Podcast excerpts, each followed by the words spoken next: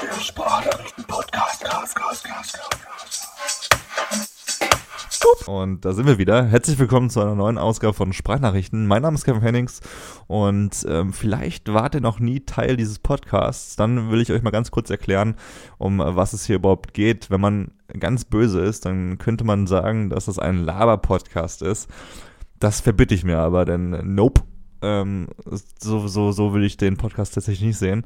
Es ist eher ein Podcast, der entweder wöchentlich mit sehr interessanten Leuten redet oder wöchentlich äh, meine interessantesten und coolsten ähm, Wissenserrungenschaften der letzten Woche präsentiert. Äh, darum soll es gehen und auch dieses Mal also, werde ich damit nicht geizen und zwar mit einigen Lifehacks, mit zwei an der Zahl. Ich habe zwei Themen, äh, die mich beschäftigen, ähm, die psychologisch und gesundheitlich sehr wichtig sind. und ähm, einen Filmtipp habe ich zum Ende, der wirklich kein Tipp ist wahrscheinlich. Für, äh, ich würde sagen, für Cineasten, äh, für Cineasten ist das kein Tipp, aber für alle anderen, die nicht jeden Film im Kino sehen, dürfte das ein guter Tipp sein. Und ähm, ich beginne gleich mal mit dem äh, Besuch von mir und ein paar Freunden beim Comedian äh, Jimmy Carr hier in Köln. Und ja, stay tuned. The word chocoholic was first used in 1961 to describe someone addicted to chocolate, whereas the word cockaholic was first used in 1981 to describe your mum. Bei diesem jungen Mann waren wir also zu Gast am vergangenen Montag, nee, Dienstag hier in Köln. Ich glaube, es war der fünfte, zweite, für die, die es genau wissen wollen. Er macht gerade eine kleine Deutschland-Europa-Tour. Und ich persönlich muss sagen, ich hatte keine Ahnung, wer Jimmy Carr war vor bis vor ein paar Monaten, bis ich gesehen habe, dass es eben Tickets gibt ähm, für ihn. Habe dann aber, weil ich sehr, sehr großer Stand-Up-Fan bin, erstmal recherchiert, wie viel Follower er bei Twitter hat, da das immer eine sehr gute Referenz dafür ist, wie beliebt der junge Herr ist. Ähm, und habe dann spontan Karten gekauft mit ein paar Freunden. Und ich muss sagen, es hat sich sehr, sehr gelohnt, obwohl ich äh, mir Karten gekauft habe und bis zum Auftritt nichts angeschaut habe. Also ich habe einen Freund, der Jimika ganz cool findet und mit dem haben wir uns mal was angeschaut für eine gute Viertelstunde. Hat dann aber auch abgebrochen, nicht weil es nicht lustig war, sondern äh, weil ich einfach mir das für den, ich wollte ein Live-Experiment starten mit mir selbst, wie ich, ob ich, äh, ich, ich bin nämlich der Meinung, dass man über alles oder vieles lacht, wenn man in einem großen Publikum sitzt. Deswegen schaue ich auch sehr gerne Komödien äh, im Kino und äh, habe auch, ja, zugegebenermaßen sehr gelacht, als Hangover lief oder Kindsköpfe. Äh, da, da, das sind für mich tolle Kinoerinnerungen, weil ich einfach unfassbar krass abgelacht habe. Und das gleiche Spiel wollte ich eben mit Jimmy Carr spielen. Und ähm, ich muss auch sagen, als ähm, der Freund uns das gezeigt hat für diese Viertelstunde, war ich ein bisschen überfordert. Denn Jimmy Carr ist ein Mensch, nicht mal ein Stand-up-Comedian im, erste, im ersten Sinne, sondern ein Mensch, der einfach sehr, sehr schnell, sehr, sehr schnell Englisch redet. Ähm, was bei vielen Briten der Fall ist, find, äh, bin ich der Meinung. Amerikaner sind immer ein bisschen faul, wenn es um Englisch sprechen geht, weshalb sie langsamer Englisch sprechen ähm, oder einfach entspannter. Und die Briten haben ein Maschinengewehr im, im Mund, wenn es um englische Wörter geht. Deswegen äh, war das ein bisschen, bisschen anstrengend, ihm zuzuhören und zu gucken, check ich die Witze oder nicht. Und ich muss sagen, das war bei einer Live-Show nicht groß anders. Der ähm, haut da Witze raus innerhalb äh, einer Minute, manchmal fünf in einer Minute. Und äh, du, du musst erstmal überlegen, habe ich den ersten verstanden? Dann verpasst du den zweiten und kannst erst wieder beim vierten einsteigen, weil du dann wieder da ähm, konzentriert dabei bist. Und ja, äh, er ist ein Typ, der eher One-Liner raushaut als Stories wie Louis C.K. oder, oder Ricky Gervais, wer auch immer, ähm, wovon ich eigentlich größerer Fan bin, denn dieses One-Liner-Ding ist auch ein bisschen ein deutsches Ding. Also es ist bestimmt kein hier geborenes Ding, aber deutsche Comedians arbeiten weniger mit Storytelling als mit mit Haaren oder, oder miesen One-Linern. Deswegen bin ich ein bisschen schlecht, ge, schlecht geprägt.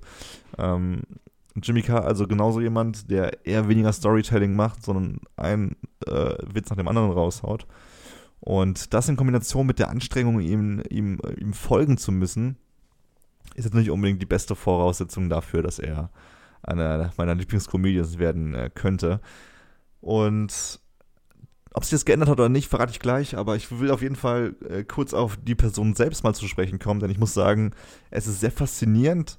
Ich, ich, ich finde Lebensläufe immer sehr faszinierend, weil ich jetzt Mitte 25, ich bin 25, nicht Mitte 25, ich bin Mitte 20, also 25 und ähm, frage mich natürlich auch selber noch, wo ich im Leben hin möchte und ob es zu spät ist, überhaupt noch Dinge zu starten und so und ich bin der großen Meinung, dass es nicht so spät ist, Dinge zu tun, weil ich aber auch ähm, ein, äh, ein, ein, ein Mensch bin, der Gary Vaynerchuk zum Beispiel folgt. Äh, wer ihn nicht kennt, sofort mal bei Instagram auschecken oder bei YouTube und dann werdet ihr ganz schnell wissen, was ich meine. Der, der Typ ist dermaßen äh, positiv und motivierend, dass es eigentlich äh, vollkommen Wurst ist, wie alt du bist. Du wirst dich gut fühlen und dein Ding starten, wenn du, wenn du drei Videos von äh, Gary schaust. Oder sogar nur eins. Und Jimmy Carr äh, ist jemand, der hat, bevor er mit Comedy angefangen hat, erstmal Politik und Sozialwissenschaften in äh, Cambridge studiert. Anschließend bei Shell, diesem Ölkonzern, ähm, gearbeitet in der Marketingabteilung und hat erst 1999 ähm, angefangen, mit Stand-up-Auftritten sein Geld zu verdienen. Und mit äh, im Jahr 1999 war dieser Kerl schon, in Anführungszeichen, 27 Jahre und ich finde es immer so ein bisschen beruhigend oder was heißt beruhigend, aber inspirierend, wenn ich sagen könnte, ich gehe jetzt zwei Jahre schlafen und fange dann mit Comedy an und könnte dann immer noch sozusagen eine Karriere hinlegen wie Jimmy Carr. Nicht, dass ich die Ambition habe, Stand-up-Comedian zu werden, auch wenn ich mir mal vorgenommen habe, einfach mit einem selbstgeschriebenen Programm auf die Bühne zu gehen. Das werde ich irgendwann in meinem Leben mal machen. In den 20ern am besten Fall noch.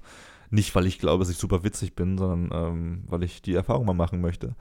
Aber deswegen könnte ich wohl auch kein Stand-Up-Comedian werden, weil ich glaube, jeder Stand-Up-Comedian glaubt von sich selbst, dass er super witzig ist. Und wenn ich das auch von Menschen wie Donny O'Sullivan zum Beispiel höre, ähm, der bei Rocket Beans regelmäßig das Moin Moin moderiert und auch da als Stand-Up-Comedian ganz gut funktioniert, würde ich behaupten. Ähm, der, der hat schon öfters ausgesagt und auch als auch mal privat zu mir, als ich nicht privat, ich war mal bei den Rocket Beans äh, für, für meinen Job als Journalist und habe da ein Interview geführt mit Etienne und Donny. Und da meinte Donny auch, man muss ein guter Moderator, ich glaube, jeder gute Moderator ist, äh, es sind nur diejenigen, die auch wirklich schon in der Schule ähm, die Geschichtenerzähler waren und im Mittelpunkt stehen wollten. Und ich kann es auf einer Seite nachvollziehen, weil natürlich musst du als Entertainer, als ob jetzt Moderator oder Stand-Up-Comedian, dieses dieses Gen in dir tragen, dass du dich präsentieren möchtest. Auf der anderen Seite ist es irgendwie, ähm, auf der anderen Seite glaube ich, dass man das nicht mal so limitieren muss. Ich ähm, war jetzt auch schon auf einigen Veranstaltungen äh, durch meinen Beruf als Journalist. Zum Beispiel bei den Emmys ähm, habe ich gesehen, dass nicht jeder Schauspieler, der einen Emmy gewinnt, auch Bock auf Interviews hat und im Rampenlicht zu stehen und Fotos zu machen. Da gibt es genauso Schauspieler, die sagen, ich will keine Interviews fühlen, ich will äh, ich will nicht äh, vor die Fotowand und das nicht, weil sie einfach, äh, weil das Ego zu groß ist, einfach weil sie sich besser fühlen als Fotografen oder wer auch immer, sondern einfach, weil die grundsätzlich keinen Bock drauf haben. Und deswegen könnte ich mir auch vorstellen, dass es die Kombination gibt, dass du als Stand-Up-Comedian sagst, okay, ich habe Bock, äh, Menschen zum Lachen zu bringen und ich und ich schreibe mir was dazu auf und ähm, okay, kurze Unterbrechung hier an dieser Stelle gewesen, weil äh, mein Mitbewohner im Hintergrund, also nicht im Hintergrund, aber äh, im, im Zimmer gegenüber gerade sein Bett noch zu Ende baut. Der hat gerade ein Hochbett gebaut und äh, die letzten Züge sind da fällig. Äh, um kurz das Thema zu beenden, genau. Ich glaube, du kannst auch dir vornehmen, äh, zu sagen, ich will jetzt ein Programm schreiben, das Menschen zum Lachen bringt. Ich trage das vor, aber das heißt nicht, dass ich jetzt unbedingt der Typ bin, der dann auch einfach grundsätzlich auf jeder Party ähm, den Mittelpunkt Clown spielen muss. Und äh, das, das ist aber noch meine Ansicht. Äh, zu Jimmy Kyle noch ganz kurz. Ich muss sagen, äh, die knapp 40 Euro oder sowas, was wir da gezahlt haben, und ich muss sagen, das ist ein relativ krasser Preis schon für jemanden, den du nicht kennst, ähm, haben sich echt gut gelohnt. Also nicht, dass ich irgendwie jeden Witz verstanden hätte, einfach weil er wirklich sehr schnelles Englisch teilweise redet. Ähm, aber es ist erstmal die Überraschung gewesen am Anfang, weil wer Jimmy Carr nicht, äh, nicht kennt und nur sieht vom Äußeren, es ist ein geleckter Typ, äh, geleckter Typ im Anzug und er wirkt sehr förmlich. Und äh, er, er, stellt sich auch sehr, sehr höflich vor und das verliert aber nach fünf, fünf Minuten seine Fassade, nachdem er Ronliner raushaut, die relativ nicht plump, aber sehr, sehr schnell ins Sexuelle übergehen und ähm, und er legt sich auch sehr gerne mit Hecklern an oder mit allgemeinen Menschen im Publikum.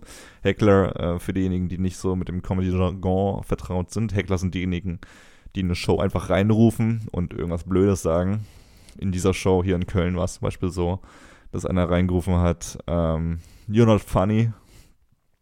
Also ungefähr so, der Standard-Tackle, den man reinruft, wenn man ein äh, Vollidiot ist. Und ich habe jetzt gerade die ganze, äh, die, den Konter nicht auf, auf Petto, so also ähm, wie allgemein kein Witz, den ich jetzt nacherzählen könnte. Das ist eine Schwäche von mir, aber äh, gebt euch trotzdem mal den Kerl, denn äh, erfahrt ihr selbst, warum er ganz lustig ist. What is what is the most offensive joke that you've ever written? The if only Africa had more mosquito nets, then every year we could save millions of mosquitoes from dying needlessly of AIDS. Was mich aber eigentlich noch mehr fasziniert hat, war tatsächlich die Perfektion, mit der er die ganze Bühne ausgefüllt hat. Also, ich erkläre es mal so. Während du dir eine äh, Nummer von Louis C.K. oder Jim Gaffigan oder sowas anschaust, hörst du dir meistens eine Geschichte an über eine Stunde, eine Stunde 30. Ähm, man kann gut die Storypunkte verfolgen. Es ist eine Geschichte, die erzählt wird. Es fühlt sich ein bisschen so an, als ob du. Also eine Nummer von Louis C.K. würde in einer Bar genauso gut funktionieren wie auf einer großen Bühne. Äh, das fühlt sich deswegen so, so, so kumpelig an. Als ob den Kumpel auf Perfektion, auf dem besten, krassesten Level Witze erzählt. Und bei Jimmy Carr ist es eher so, als wenn du dir wirklich sagst, ich bestelle mir heute einen Witzemacher, ähm, der eine Stunde, zwei Stunden Witze raus hat ohne Ende. Und so haben das Jimmy Carr, der einfach wirklich sein Programm präzisiös aufgeschrieben hat und wo man ihm auch anmerkt, dass er das perfekt einstudiert hat, wo er wirklich genau weiß, wann er welchen Witz zu bringen hat, äh, welche Tonlage er dafür braucht, welche Mimik, welche Gestik, äh, wo er auf der Bühne stehen muss. Es ist wirklich absurd, wie krass das wirkt. Und während ich mir bei manchen Comedians, zum Beispiel bei Aziz Ansari, ähm, der Mann, der auch äh, hinter Master of None von Netflix steht, Während ich mir da denke, okay, mit viel Übung kannst du bestimmt auch irgendwie so auf der Bühne wirken und mit Leuten interagieren und ähm, deine Geschichte erzählen. Aber da denke ich mir bei Jimmy Carr auf keinsten Alter. Da musst du wirklich ähm, die Mission haben, auch in deinem Kopf, das vollenden zu, zu, zu wollen, dass du da deine tausend Witze äh, in, in krassester Form ähm, ablieferst was in der Bar nicht so gut wirken würde äh, wie eine Nummer von Louis C.K., aber auf der Bühne eben wie, wie, wie, wie ein äh, aussieht und sich anhört. Das war wirklich sehr faszinierend. Das soll es aber auch gewesen sein. Äh, Jimmy Carr ist, glaube ich, noch ein bisschen in Deutschland unterwegs. Wo genau, überall, kann ich gerade nicht sagen. Ist mir auch Schnuppe. Schaut einfach bei Eventim oder so. Und jetzt fange ich mal mit, den, dem ersten Thema von, von zweien an. Danach noch zwei Lifehacks. Und dann kommt äh, noch ein kleiner Film als Empfehlung. Mein erstes richtiges Thema hat tatsächlich auch was mit äh, Jimmy Carr zu tun, beziehungsweise mit Comedians an sich. Denn ich bin der Meinung, dass Comedians auch, also die lustigsten Menschen sind wahrscheinlich auch die traurigsten im Privatleben, was man, äh, soll jetzt keine verallgemeinerte Aussage sein, aber man sieht es ja an Leuten wie Robin Williams zum Beispiel, der sich der einer der witzigsten Menschen der Welt war, mit dem ich aufgewachsen bin und äh, den ich schon früh mein Herz geschlossen habe, ob durch Flubber oder durch ähm, Jumanji. Und er hat sich äh, schlussendlich umgebracht wegen Depressionen und ähm, ich glaube, für Menschen, die, die jeden Tag lustig sein müssen, auch vor allem, denen wächst dieses Traurige nochmal auf eine andere Art als bei, bei Menschen, die eben nicht äh, diesen Job ausüben. Aber wie auch immer. Deswegen habe ich mich mit Depressionen ein bisschen mehr auseinandergesetzt und festgestellt, dass es externe und interne Depressionen gibt. Und die externe dürften vor allem die kennen, die natürlich selbst depressiv sind. Externe Depressionen kommen durch die Umwelt, durch die Menschen, mit denen man was macht, durch den Arbeitsplatz, durch einfach die Interaktion, die wir tagtäglich ähm, durchführen. Und ein internes ist ein bisschen was anderes. Denn die interne, was der Name schon sagt, kommt von dir innen heraus.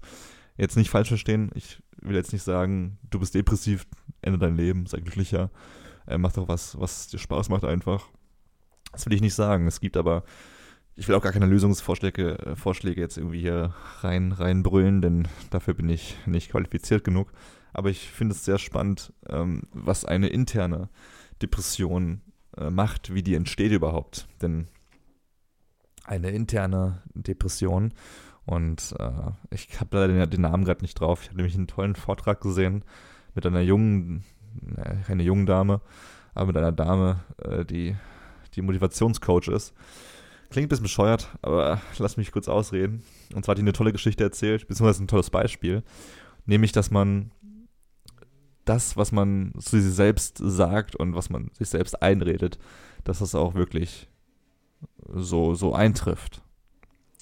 Und sie hat das Beispiel gebracht, wenn du Schauspieler bist und die Rolle als, sagen wir mal, großes Arschloch annimmst, das nur negativ über die Welt denkt und alles scheiße findet und immer alles doof. Und egal, ob du selbst eine gute Person bist und eben nicht so denkst, aber wenn du diese Rolle annimmst für ein Theaterstück, das ein halbes Jahr geht, dann wirst du irgendwann diese Denkweise annehmen, weil das einfach zu einem Teil deines Tages wird. Dein Körper dein Körper bildet sich ein, dass du das ernst meinst. Und aus diesem Einbilden wird Wirklichkeit. Und aus dieser Wirklichkeit wird irgendwann eine Depression, weil es dir echt scheiße geht. Andersrum genauso, wenn du dir, sagen wir mal, du bist Clown und bist immer gut drauf, äh, dann redest du irgendwann ein, dass es dir gut geht. Und mir fällt gerade auf bei diesem Beispiel, dass es eigentlich dafür sprechen müsste, dass Stand-Up-Comedians immer gut drauf sein müssten, weil man sich das irgendwie einredet. Aber ich glaube tatsächlich, das ist nochmal ein bisschen was anderes, denn da ist dein Job und da wird das eben von dir erwartet, dass du immer so gut drauf bist. Während der Schauspieler, wenn jetzt zum Beispiel der Schauspieler eine witzige Rolle einnimmt, ähm, man immer noch weiß, okay, das ist jetzt wirklich nur der Schauspieler und äh, Louis C.K. ist ja wirklich so witzig, weil er von seinem Leben so witzig erzählt. Aber wie gesagt, ist als gefährliches Halbwissen und äh, diese, diese Motivationstrainerin hat aber gesagt, wenn man eben dieses Beispiel so nimmt, dass man, wenn man ein halbes Jahr eine Theaterrolle spielt, die einen depressiv macht, dann könnte man auch seinem Körper schnell einbilden, dass es einem besser geht. Und sie meinte, wenn es einem scheiße geht, wenn zum Beispiel gerade im Streit ist und jemand beleidigt dich als Arschloch, dann geh am besten kurz aus dem Raum raus. das ist die beste Reaktion. Äh, und lächel einfach. Also geh irgendwo hin, wo dich niemand sieht, weil sonst denken die, du bist bisschen Psycho, aber lächle einfach für eine Minute, zwing dich dazu, deine Lachmuskeln hochzudrücken und das klingt alles sehr blöde irgendwie, aber sie hat, das, sie hat einen guten Punkt gehabt und zwar, wenn man diese Muskeln aktiviert nach oben drückt, dann wird der Mechanismus ausdrückt, dass man ein, ein Nervensignal ans Gehirn schickt und dieses Nervensignal ist damit verknüpft, dass man gut drauf ist, dass ein Witz erzählt wurde, dass es irgendwas Lustiges gerade im Leben gibt. Und der Körper ist in dieser Hinsicht sehr simpel gestrickt. Wenn man, wenn man es faked, gut drauf zu sein, dann kann man das, kann man dieses Gefühl durch Endorphinausschüttung, die dann nun mal ähm, eintritt, wenn man, wenn man äh, seinen Körper dazu zwingt. Es ist nicht wirklich zwingen, der Körper wird einfach reingetrickst ähm, in die Lage, dass Endorphine nun benötigt werden, weil es lustig ist oder dass es einem gut geht. Nur weil man lächelt. Auch wenn es nicht so ist. Du wirst ja auf jeden Fall im ersten Moment blöd vorkommen, wenn du das machst und es klingt halt auch wirklich bescheuert, das gebe ich zu. Ähm, und auch ein bisschen sektenmäßig, aber warum nicht? Ich meine, wenn du die Wahl hast zwischen ich bin gut drauf, ich bin schlecht drauf, dann wählst du doch immer, wenn du kein kompletter Psycho bist, immer die Option, dass du gut drauf bist. Also, wenn es dir gerade nicht so gut geht, dann äh, vielleicht liegt es an diesem Podcast oder es liegt daran, dass du einfach äh, einen scheiß Tag hattest und dann versuch doch einfach mal, dich bewusst darauf zu konzentrieren, zu konzentrieren, eine Minute lang zu lächeln. Wirklich. Und nicht abzubrechen zwischendurch, sondern konzentriert lächeln. Am besten schau dich im Spiegel an und guck, wie happy du aussiehst. Und es ist faszinierend, was in deinem Körper passiert. Ich verspreche dir, du wirst dich besser fühlen. Einfach weil, weil das Biologie ist. Weil das, äh, weil, weil der Körper so funktioniert tatsächlich. Und das ist übrigens auch ein Trick, den man gut anwenden kann, wenn man äh, sich wirklich in einem Streit befindet. Also ich glaube, dieses Rausgehen und dann erstmal lächeln, das klingt sehr bescheuert, würde auch niemand machen, ich auch nicht. Aber du könntest auf jeden Fall in einem Streit kurz durchatmen und in dir selbst dir vorstellen, wie du lächelst, wie du das in Ruhe anhörst. Und ähm, wenn dir jemand Arschloch sagt, dass du nicht direkt zurück Arschloch sagst, weil dann seid ihr beide auf einem negativen Scheißlevel und es wird nur schlimmer. Sondern kurz zurückatmest, okay. Und vielleicht auch dran denkst, okay, diese Person, die mich gerade Arschloch nennt, was für einen schlechten Tag muss sie gehabt haben, damit sie mich Arschloch nennt.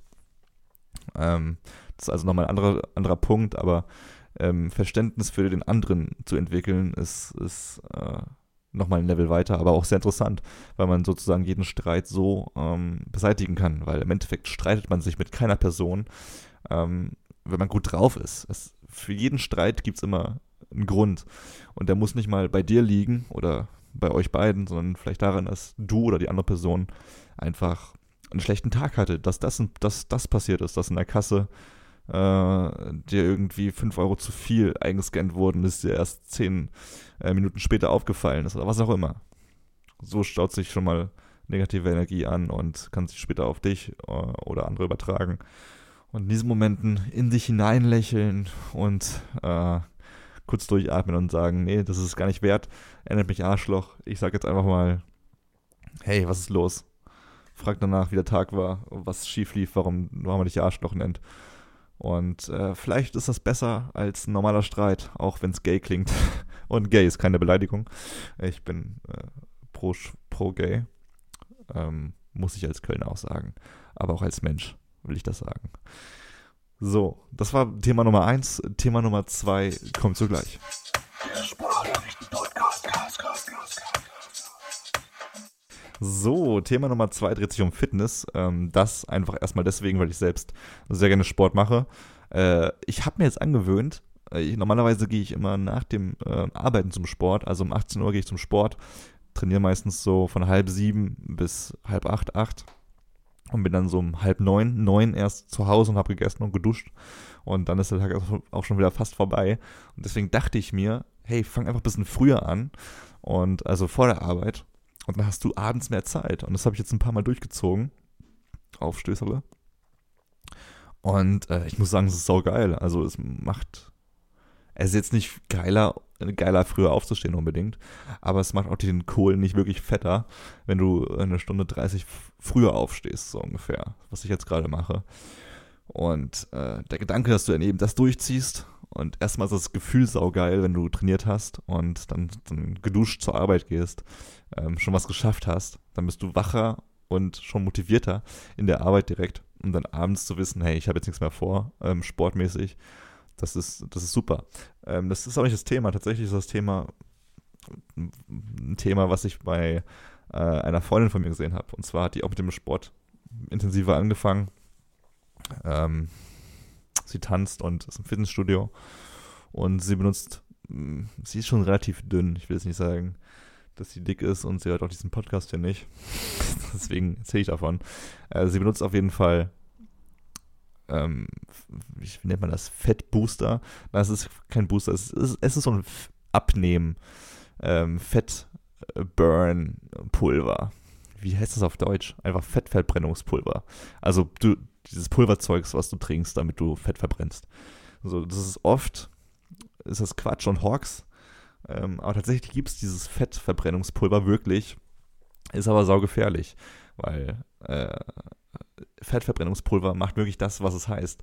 Es verbrennt das Fett in deinem Körper. Dadurch, durch dieses Verbrennen, ähm, steigt aber die Körpertemperatur in deinem Körper dermaßen an, dass du tatsächlich bis auf 42 Grad äh, erhitzt werden kannst.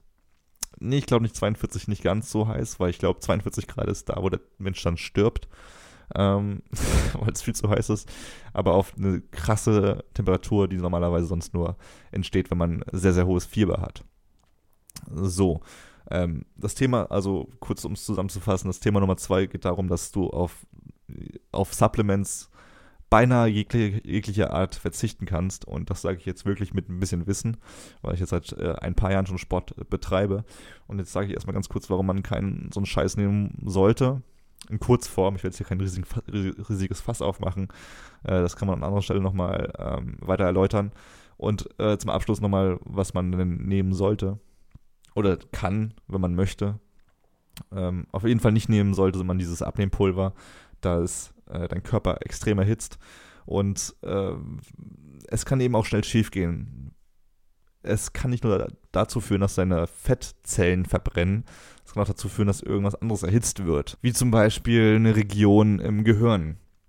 Klingt bescheuert, aber kann wirklich vorkommen, dass dann äh, eine bestimmte Region in deinem Gehirn äh, so erhitzt wird, dass, dass es anschwillt. Und das kann dann wirklich zu viel äh, zu viel Scheiß führen. Gleiches Spiel äh, bei Steroiden, wo, wo du eigentlich deine Muskeln ähm, aktivieren willst, wo du natürlich deine Muskeln nochmal zu einer krasseren Leistung ähm, bringen möchtest, was in den meisten Fällen auch klappt. Aber wenn du einen Steroid nimmst, um deinen Bizepsmuskel wachsen zu lassen, dann kann es nun mal auch sein, dass dieser Stero dieses Steroid wirkt, um deinen Herzmuskel wachsen zu lassen. Und das will man nicht, denn der Herzmuskel funktioniert äh, in der Größe ganz gut so, wie, wie es alles ist. Und wenn man das trotzdem macht, dann kann es eben zu Herzinfarkten führen oder was auch immer. Nicht schön. Ähm, bei mir ist es übrigens äh, persönlich so, dass ich, wenn ich, wenn ich Booster nehme, äh, ich nehme, ich habe noch nie in meinem Leben einen Booster genommen. Kurze Erklärung, ein Booster ist einfach Pulver, äh, Koffein in Pulverform, wenn man so möchte, aber ultra konzentriert, also wirklich richtig krass. Ich bin persönlich ein Typ, der schon bei einer Cola ähm, Herzflattern bekommt. Einfach weil ich so wenig Koffein trinke in meinem, äh, in meinem Leben. Und Booster sind, das, sind, sind halt eine Cola oder ein Kaffee mal 300 so ungefähr. Halte ich persönlich auch nichts von. Ist jetzt nichts Illegales oder, oder allzu Schlimmes, wenn man es einmal in der Woche macht, aber würde ich persönlich auch nicht empfehlen. Äh, warum diese ganzen Mittelchen boomen, äh, ist ganz, ganz interessant ähm, und leicht zu erklären, denn es gab letztens zum Beispiel in der Bravo Dr. Sommer eine Umfrage, äh, wer, wer sich schön findet. Und tatsächlich fanden gerade mal 67% äh, der Männer und 52% der Frauen. Das muss man sich mal geben. 52% der Frauen fanden sich attraktiv. Das ist die Hälfte. Jede zweite Frau findet sich nicht hübsch genug und das, äh, das eben wegen, so, wegen der ganzen Werbung, wegen Jeremy's Next Topmodel, wegen jedem Scheiß. Äh, und das sorgt eben dafür, dass man sich Fettverbrennungsscheiße kauft zum Beispiel oder was auch immer. Das Problem ist auch einfach, dass ebenfalls eine Umfrage 78% der Menschen äh, oder Jungs, Jungs und Mädels glauben, dass Beliebtsein namens tun hat, dass man dünn ist. Gleiche Aussage wie eben, nur, nur, nur damit. Und, und das muss wirklich nicht sein. Ich meine, das ist einfach unnötig. Du machst dich kaputt für was, damit du irgendwie drei Monate früher ähm, genauso dünn bist, wie du auch drei Monate später sein könntest. Deswegen lieber vernünftig trainieren und Spaß am Sport haben und auch, auch wissen einfach, dass man sich nicht kaputt macht. Ich meine, das Gefühl würde mich jedenfalls, äh, das Gefühl würde äh, es nicht überwiegen, dass ich es geil fände, krass auszusehen. Wenn ich insgeheim wüsste, dass mein Körper nicht unbedingt durch Schummeleien, aber einfach durch, durch Dinge, die nicht in meinen Körper rein sollten, also entstanden sind. Und jetzt ganz kurz die Sachen, die ich ähm, persönlich empfehle, beziehungsweise ich, nicht ich, sondern jeder Fitnesstrainer, jeder, jeder Mensch, der was von dem Thema versteht, äh, empfielte nichts anderes außer Proteinpulver, wenn du wirklich so viel trainierst und dein Proteingehalt nicht gedeckelt bekommst im Alltag. Denn nicht mal Proteinpulver brauchst du als Sportler, der kein Bodybuilder ist. Äh, es ist einfach manchmal entspannter, Proteinpulver zu, zu trinken. Ähm, als, äh, als es wirklich penibel zu tracken, zu tracken, wie viele Gramm Protein am, am Tag man schon hat. Ähm, Kreatin finde ich ganz vernünftig. Wenn man aber auch wirklich drei bis vier bis fünf Liter Wasser am Tag trinkt, denn sonst geht Kreatin auf die Niere. Kreatin, ganz kurz, ist ein Mittel, was das Wasser in deinem Körper nochmal extremer bindet, wodurch du einfach mehr Wassereinlagerungen hast, was darin äh, resultiert, dass du mehr Kraft ähm, im Sport hast. Kreatin ist auch ein Mittel, was du aus Rinderfleisch äh, gewinnen kannst, aber in sehr kleinen Mengen. Deswegen äh, macht Kreatinsupplementierung auf jeden Fall auch Sinn. Zwei bis drei Gramm äh, am Tag. Da brauchst du auch keine Kur machen, kannst einfach durchgehend essen. Und äh, das war es auch schon. So BCAAs brauchst du zum Beispiel nicht. Es hat sich herausgestellt durch Studien, dass es nichts bringt. Also wirklich einen minimalen ähm, Effekt bringt das für den Preis. Absolut nicht empfehlenswert. Und sonst brauchst du auch nichts. Proteinpulver, Kreatin, wenn es wirklich sein muss, aber eigentlich bräuchtest du nichts davon. Ich persönlich, äh, das beste Supplement, ähm, was ich benutze, was ich wirklich liebe, sind Instant Oats. Äh, Instant Oats sind nichts anderes als Haferflocken, ganz, ganz, ganz klein gemahlen, sodass man die Haferflocken einfach in seinen Shake machen kann und äh, mixen und trinken. Das sind 100% Haferflocken und äh, die benutze ich aber auch nur, weil ich noch zunehmen möchte. Das ist saugeil. Ansonsten würde ich eigentlich nichts empfehlen, tatsächlich. Und das war's auch schon mit den zwei Themen. Deswegen jetzt die zwei Lifehacks. Das frühstücke ich ein bisschen schneller ab, denn äh, der Podcast ist schon wieder relativ lang und ausufernd gewesen. Und deswegen zum Abschluss ähm, einen flotten Abgang hier. Lifehack Nummer eins: äh, Wenn du Student bist oder einfach keinen Bock hast, äh, oder einfach kein Geld hast, besser so gesagt, äh, keinen guten Wein zu kaufen, keinen guten Rotwein, aber entweder gerne Rotwein trinkst und oder, oder was auch immer, ein Date hast und ähm, der Dame mit deinen Rotwein-Skills äh, zu beeindrucken, dann kauf dir trotzdem einfach billigen Rotwein, äh, pack den aber in den Mixer oder äh, hol den Handmixer und mix da mal durch.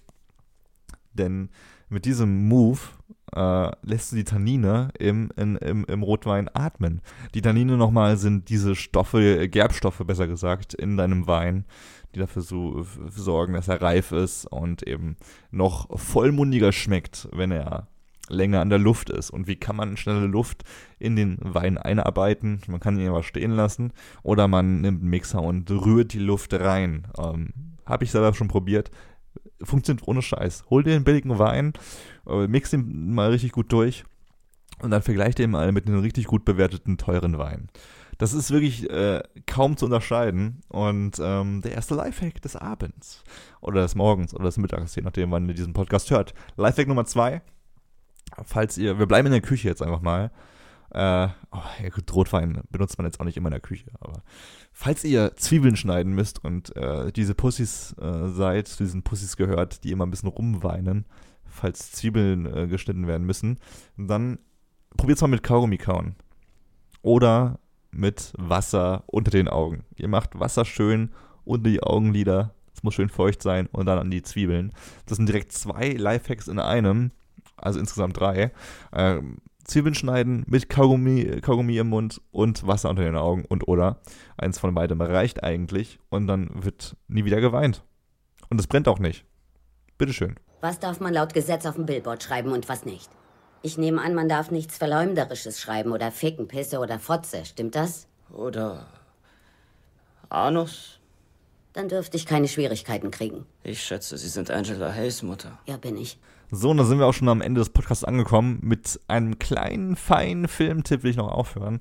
Äh, wobei, so ganz klein und fein ist er gar nicht, denn entweder kennt man ihn schon, wenn du jetzt hier gerade zuhörst, und äh, nicht weißt, was Free Billboards Outside Ebbing, Missouri ist, dann ist er kein feiner Tipp, Nee, Moment, was habe ich gesagt? Wenn du ihn nicht kennst, ist es ein cooler, feiner Tipp. Falls nicht, dann kennst du ihn schon, weil dann gehörst du zu der, zu der Fraktion, äh, die regelmäßig ins Kino geht und äh, diesen Film auf jeden Fall gesehen hat, weil es war als einer der bestbewertetsten Filme 2018 bewertet worden.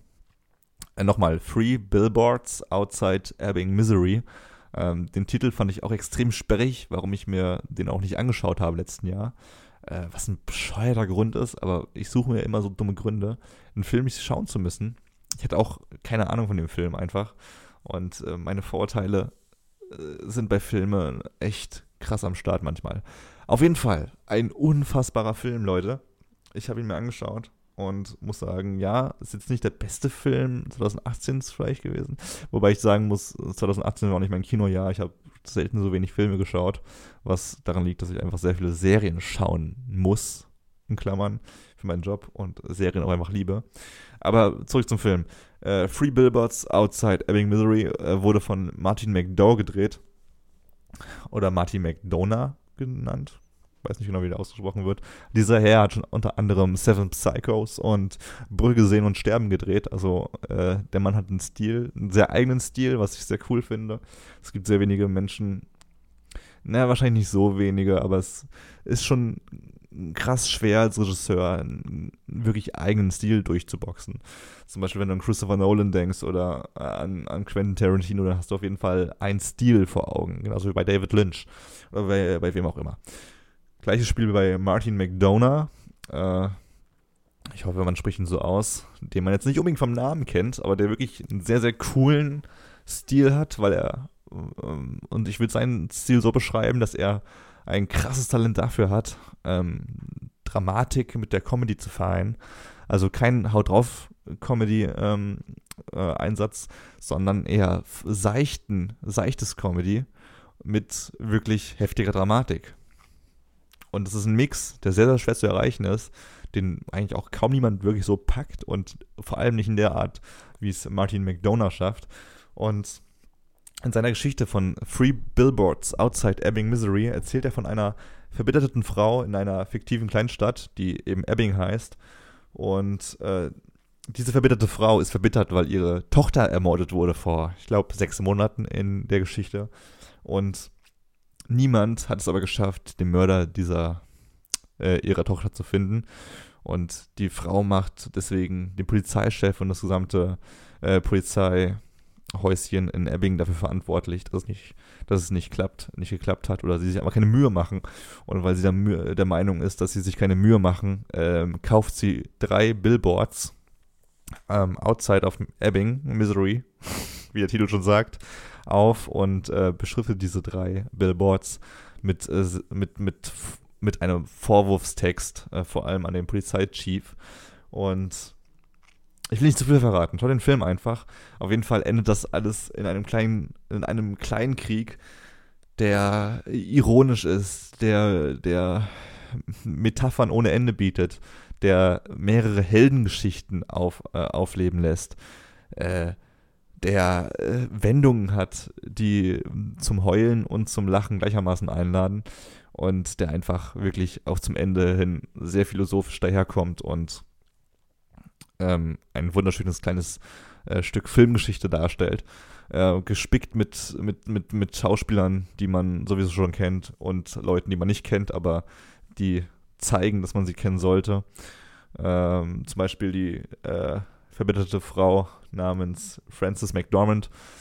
Ähm, ich habe sie tatsächlich noch nie so wirklich wahrgenommen in anderen Filmen, obwohl sie schon eine sehr lange Filmografie hat. Habe leider gerade keinen Film parat, in dem sie noch mitgespielt hat. Äh, noch dabei sind Sam Harris.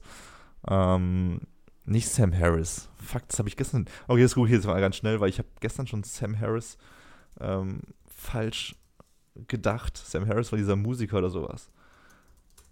Jetzt seid ihr mal live dabei, wie ich was googelt. Sam Rockwell natürlich, der auch unter anderem Moon gedreht hat. Und Woody Harrelson ist dabei. Peter Dinklage äh, von Game of Thrones, falls ihr ihn nicht kennt.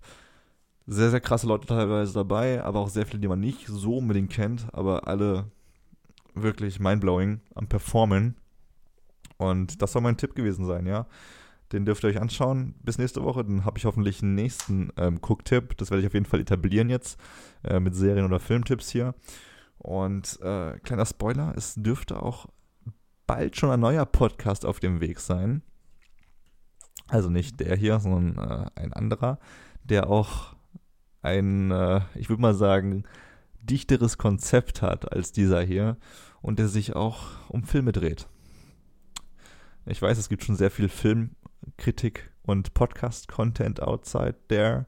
Aber äh, seid gespannt, denn das, was, was da geplant ist und in Planung ist, das äh, gab es so noch nie und dürfte auch nicht nur für Filmfans sehr interessant werden. Aber dazu mal irgendwann später mehr. Ich wünsche euch eine tolle Woche und äh, bis bald. Ciao. Hey, Wichser! Was? Sag doch nicht was, Dixon, wenn sie hereinkommt und dich Wichser nennt. Je länger ein Fall in der Öffentlichkeit präsent ist, desto größer sind die Chancen, dass er aufgeklärt wird.